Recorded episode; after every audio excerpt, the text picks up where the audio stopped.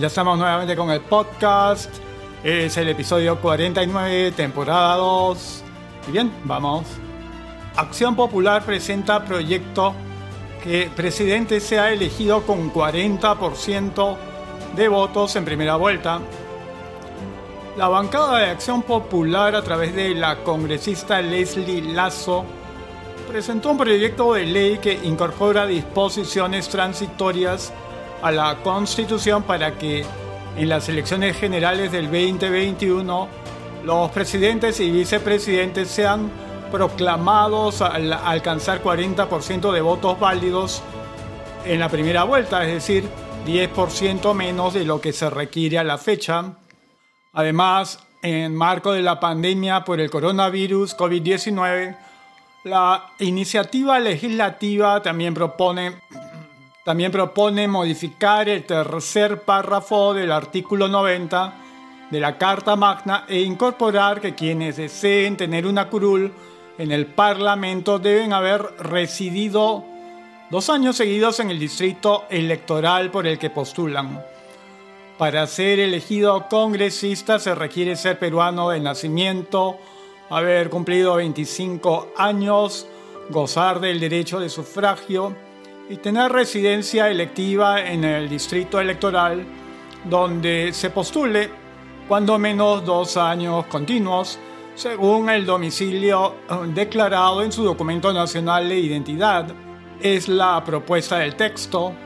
Lazo también presentó otro proyecto que plantea que las elecciones generales del 2021 se lleven a cabo el quinto domingo del mes de mayo, 30 de mayo, cuando la ley señala que los comicios se desarrollan el segundo domingo del mes de abril. Recordemos que el portavoz alterno Axio Populista Ricardo Burga sostuvo semanas atrás que los comicios generales del 2021 deberían desarrollarse en el año 2022 junto con las elecciones generales y municipales. Congreso promulga ley para retirar el 25% de AFP. El presidente del Congreso de la República, Manuel Merino, anunció la promulgación de la ley que autoriza el retiro del 25% de los fondos de las AFP con un tope de 12.900 soles, 3 UIT, a fin de que puedan ser dispuestos por los afiliados en el marco del estado de emergencia nacional por el coronavirus COVID-19. Ello vale remarcar luego que se venciera el plazo miércoles 29 de abril para que el Ejecutivo observe o promulgue la ley en mención.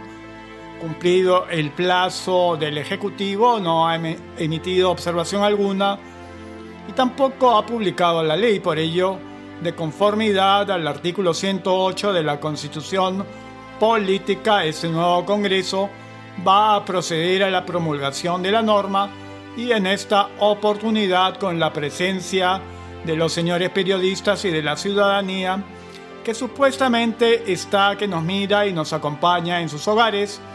Lo hemos hecho en el sano ámbito de esta necesidad económica y de esos de más de 6 millones de peruanos que esperan un auxilio en una situación caótica y económica que estamos viviendo, señaló Merino en conferencia de prensa. Dicha norma indica que los afiliados del sistema privado de pensiones podrán retirar hasta el 25% de sus fondos acumulados en su cuenta individual de capitalización, siempre y cuando no supere el equivalente de 3 UITs, 12.900 soles. Asimismo, establece como monto mínimo de retiro el equivalente a una UIT 4.300 soles. Además, precisa que el desembolso se realizará en dos armadas, 50% después de 10 días calendarios de presentada la solicitud y 50% luego de 30 días calendarios del primer desembolso. En los casos que el afiliado tenga menos del equivalente a una UIT, el retiro será al 100% y en una sola oportunidad, añade el texto. En la víspera, el mandatario Martín Vizcarra informó que el gobierno autorizará a través de la publicación de un decreto de urgencia que todos los aportantes pueden retirar hasta 5.000 soles de sus fondos de AFP, rechazando de esta manera la iniciativa promulgada hoy por el Parlamento. No estamos de acuerdo con la medida exacta, estamos de acuerdo con la voluntad del Congreso de querer encontrar uh, la forma de dar liquidez, pero creemos que el monto que está establecido no es el que se justifica ni el que tenga el sustento correspondiente, refirió el jefe de Estado. Añadió que el Ejecutivo presentaría un proyecto de ley para la reforma integral del sistema de pensiones, la iniciativa legislativa que ya está en fuero parlamentario plantea crear una comisión mixta con integrantes del Ejecutivo, Congreso, SBS y BCR, que se encargará de formular una propuesta para una reforma total del sistema privado y público de pensiones en un plazo máximo de seis meses. 163 comerciantes del mercado Caquetá dieron positivo a pruebas rápidas. El presidente de la República, Martín Vizcarra, anunció este miércoles que 163 comerciantes del mercado Caquetá, distrito de San Martín de Porres, San Martín de Porres, dieron positivo a pruebas rápidas o serológicas de descarte de coronavirus COVID-19. Durante su habitual conferencia de prensa virtual, el jefe de Estado señaló que se realizaron pruebas rápidas a 842 personas, de las cuales más del 19% resultaron positivas. Sostuvo que casi una de cada cinco comerciantes es positivo y no sabían y estaban ahí vendiendo. Hoy hemos hecho un trabajo en el mercado Caquetá. Hoy hemos ido sin avisar y hemos dicho queremos hacer una evaluación del virus Hemos hecho un tamizaje de 842 personas y 163 han resultado positivos al COVID-19, más del 19% manifestó. En ese sentido, Vizcarra Cornejo dijo que los comerciantes que resultaron positivos, 20 residen en viviendas que no garantizan las condiciones mínimas de sanidad para cumplir el aislamiento, por lo que serán trasladadas hasta la Villa Panamericana. Cuando vayan a comprar papa y camote y otras cosas, si no tienen los cuidados, se van a llevar de yapa el COVID-19, anotó el, el dignatario. Los ministros de Defensa Walter Martos y Agricultura Jorge Montenegro llegaron esta mañana al mercado Caqueta para iniciar con la aplicación de pruebas rápidas para diagnosticar el COVID-19 a los expendedores de alimentos que laboran en el centro de abastos. Vale mencionar que los test rápidos han sido cuestionados porque al detectar los anticuerpos que tardan producirse hasta en dos semanas arrojan falsos negativos. Gobierno entregará bono de 720 soles para policías, personal penitenciario y las Fuerzas Armadas el Poder Ejecutivo aprobó la entrega de un bono de 720 soles para los policías, el personal del Instituto Nacional Penitenciario y de las Fuerzas Armadas que se encuentran en la primera línea de combate contra el coronavirus. En conferencia de prensa, el presidente Vizcarra indicó que el gobierno está pendiente de los que están al frente de esta dura batalla contra el virus. Hoy estamos aprobando un bono para personal de la policía y de las Fuerzas Armadas y el INPE por 720 soles, manifestó el mandatario. El jefe de Estado señaló que la finalidad de este subsidio es entregar un reconocimiento adicional al esfuerzo que ponen las fuerzas del orden durante este estado de emergencia. No solamente hay aplausos de agradecimiento que llenan el espíritu, eso tiene que ir acompañado de un reconocimiento económico, expresó. Vale señalar que actualmente se han anunciado cinco tipos de bonos. Los cuatro primeros están dirigidos a población económicamente vulnerable. El presidente de la República, Martín Vizcarra, informó este miércoles que el número de contagiados por coronavirus COVID-19 aumentó a 33.931, además que al momento hay 943 fallecidos por la enfermedad.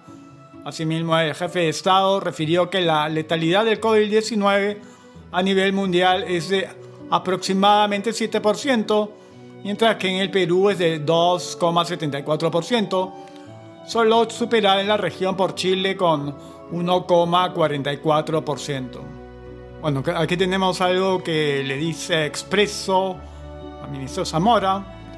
Dice respuesta a solicitud del ministro Zamora. Ante la solicitud del ministro de Salud, Víctor Zamora, quien reclamó nuestra ayuda para poder comprar ventiladores mecánicos, le recordamos que en nuestra edición del martes último dimos cuenta que en algún escritorio del Ministerio de Salud se encuentra una proforma presentada por una empresa estatal israelí. Si tú tienes información acerca de un mercado de ventiladores que sea más barato que el que nosotros hacemos a través de compras nacionales e internacionales, absolutamente invitando a todos los proveedores como lo puedes observar en nuestra página web como son estos procesos, yo te invito por favor a que me des ese dato, porque tanto el sector privado que nos quiere donar los ventiladores, así como el sector público requerimos esa información para lograr comprarlos a tiempo, respondió a nuestro reportero en tono encrespado en su última conferencia. Bueno, pues se trata de Innovitech Medical Solutions Limited, la que el 17 de abril presentó a la dirección del Hospital San Isidro Labrador de ATE el ofrecimiento de ventiladores mecánicos con todo el equipamiento y accesorios necesarios para ser usados en el mismo momento. El costo del ventilador y su kit de operaciones, según la propuesta, es de 10.835 dólares, aproximadamente 36.500 soles, muy por debajo de los 179 mil por equipo pagado sin los kits necesarios para su ejecución por el Hospital de Ate, cuya compra debió ser anulada y los 200 mil pagados el año pasado por los respiradores adquiridos para el Hospital de Ica. La otra ventaja de esta propuesta es que la compra se realizaría con la modalidad de gobierno a gobierno la cual limita los pagos de sobornos y coimas. Según el ofrecimiento, los ventiladores han sido probados en el combate del COVID-19 y han sido diseñados para dar soporte continuo y sin interrupciones a nivel hospitalario y en cualquier lugar en el que se instalen. Cuentan con la certificación europea necesaria Esperamos desde Expreso haber cumplido con su requerimiento, señor ministro Zamora. Ahora correspondería al señor ministro que nos diga cuánto costarán los 450 ventiladores anunciados por el presidente Vizcarra que llegarían en las próximas semanas. La economía de Estados Unidos cae un 4.8% el el último trimestre y ofrece su peor rendimiento desde el 2008. La economía de Estados Unidos se contrajo un 4.8% durante el primer trimestre de este año respecto al mismo periodo del 2019 y sufrió una recesión debido al cierre de la mayor parte del país como consecuencia de la pandemia mundial de COVID-19, informa la agencia AP. El Departamento de Comercio de Estados Unidos ha afirmado que el PIB norteamericano ha registrado su primera caída trimestral en seis años y ha experimentado su mayor desplome desde que perdió un 8.4% en el cuarto trimestre del 2008 durante la llamada Gran Recesión. El resultado negativo sería el preludio de un descalabro mucho mayor en el segundo trimestre, ya que la Oficina de Presupuestos del Congreso de Estados Unidos estima que el PIB de Estados Unidos se desplomará en un 40% como consecuencia del cierre de empresas y despidos masivos. Si este vaticinio se cumple, el resultado superaría de manera amplia el peor trimestre del PIB desde el 48, perdón, desde 1947, cuando Estados Unidos comenzó a recopilar estadísticas al respecto y sería cuatro veces peor que la mayor contracción trimestral registrada hasta el momento, un desastre que tuvo lugar en 1958. La peor recesión desde 1970, Alemania teme una contracción del PIB de más del 6% por la pandemia de COVID-19. El gobierno de Alemania ha mostrado su preocupación ante una posible contracción del PIB del 6,3% en el 2020 por la pandemia de COVID-19, lo que causaría la peor recesión desde que inició sus cálculos en el 70 y forma AFP. La mayor caída se espera en el transcurso del segundo trimestre de este año, ha comentado el ministro de Economía y Energía Peter Altmaier. Las autoridades estiman que la economía nacional podría crecer un 5,2% en el 2021 en el marco de un proceso de recuperación. Sin embargo, pronostican que el nivel anterior a la crisis del coronavirus no se alcanzaría hasta el 2022. El gobierno espera que las exportaciones disminuyan en el 11.6% en el 2020. Según el pronóstico, en el 2021 se prevé un aumento nuevamente en un 7.6%, informa Spiegel. Asimismo, las importaciones podrían reducirse en un 8,2% este año y se espera un aumento en un 6,5% en el 2021. El mercado laboral también estaría bajo una gran presión, lo que ha provocado que 370.000 personas pierdan su empleo. Estamos enfrentando grandes desafíos, tanto económica como políticamente, ha advertido Altmaier a periodistas en Berlín, al presentar el pronóstico de crecimiento actualizado para la economía más grande de Europa. Al mismo tiempo, el ministro aseveró que las autoridades no deben apresurarse a aliviar las medidas restrictivas ya que esto aumentaría el riesgo de una segunda ola de infecciones que podría obstaculizar la recuperación económica. Solo si levantamos las restricciones económicas y sociales paso a paso y de forma proporcionada, podemos comenzar con la lenta recuperación en la segunda mitad del año, aseguró Altmaier. Casos confirmados por coronavirus COVID-19 ascienden a 36.976 en el Perú, comunicado número 82, 30 de abril del 2020 a la 1.16 pm, con relación al procesamiento de las muestras moleculares y serológicas o rápidas por coronavirus COVID-19, el Ministerio de Salud informa a la población lo siguiente.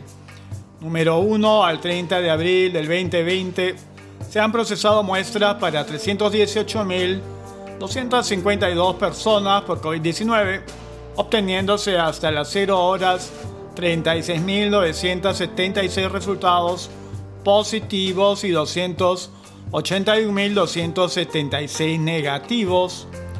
Personas muestreadas 318.252. Pruebas moleculares 58.118 pruebas serológicas rápidas 260.134, negativas 281.276, pruebas moleculares 43.162, pruebas serológicas rápidas 238.114, perdón, 238.114, positivas 36.976, pruebas moleculares 14.956, pruebas serológicas rápidas 22.020. Número 2. A la fecha se tiene 4.979 pacientes hospitalizados con COVID-19, de los cuales 651 se encuentran en UCI con ventilación mecánica. Número 3 del, del total de casos positivos a la fecha, 10.405 personas cumplieron su periodo de aislamiento domiciliario o fueron dados de alta de un establecimiento de salud. Número 4. Lima sigue siendo la región con el número de infectados por COVID-19 a la fecha con 23.561. Las siguientes regiones también presentan pacientes con COVID-19.